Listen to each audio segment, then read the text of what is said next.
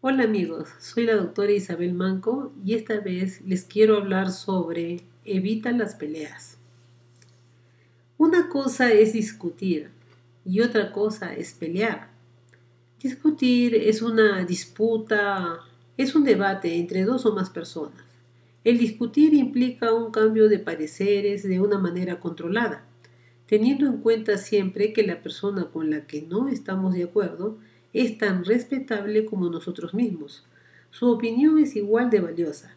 Con la discusión no se busca herir al contrario. La ventaja de las discusiones es que en ellas se intercambian puntos de vista, ideas y pareceres que enriquecen el debate y aportan ideas y nuevas luces sobre el tema en cuestión. Pueden ser cordiales o acaloradas, pero sin faltar el respeto. Cuando la discusión se sale de control, se le denomina pelea, donde comienzan a haber indirectas, ira, descalificaciones severas, insultos, gritos, amenazas, terminando en violencia verbal y algunas veces hasta en violencia física. Este tipo de discusiones que se van convirtiendo en pelea estropea tu salud.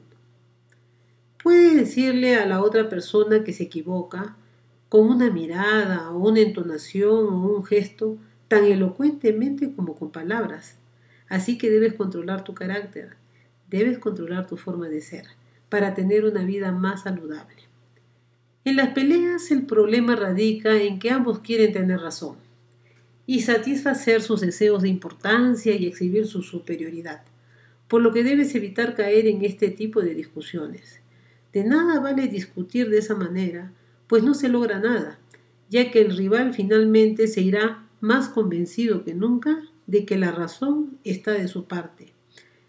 En este tipo de peleas es imposible ganar, porque si se pierde, ya está perdido. Y si se gana, se pierde, porque has logrado hacer sentir inferior al contrario. Has asestado un golpe directo a su inteligencia, a su juicio, a su respeto por sí mismo.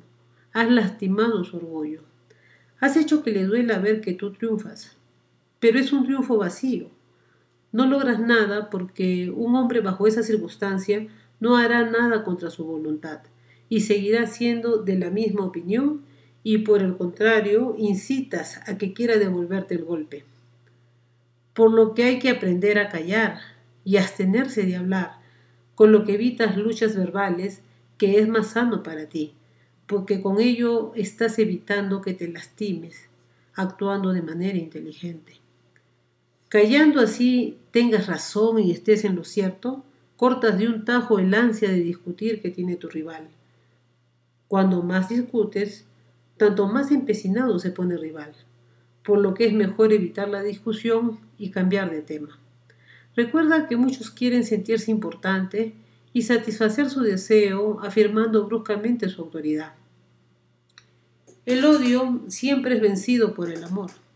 Antes de iniciar una discusión, date un tiempo para pensar, que nada bueno sacarás, solo tendrás una gran molestia, lo que trae enfermedad.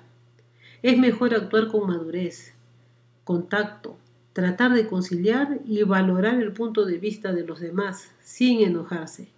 Puede ser que el rival esté equivocado, pero es su opinión y debes respetarla. Finalmente tú escogerás lo que es más adecuado.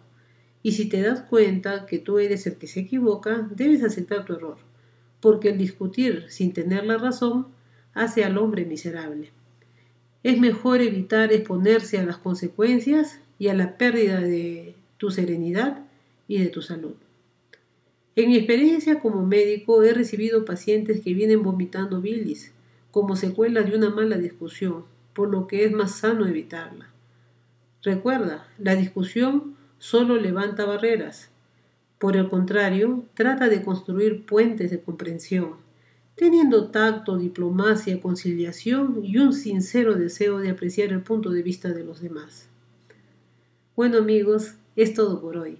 Espero que les sirva este comentario y les ayude a cuidar su salud y a tener una vida feliz. Gracias.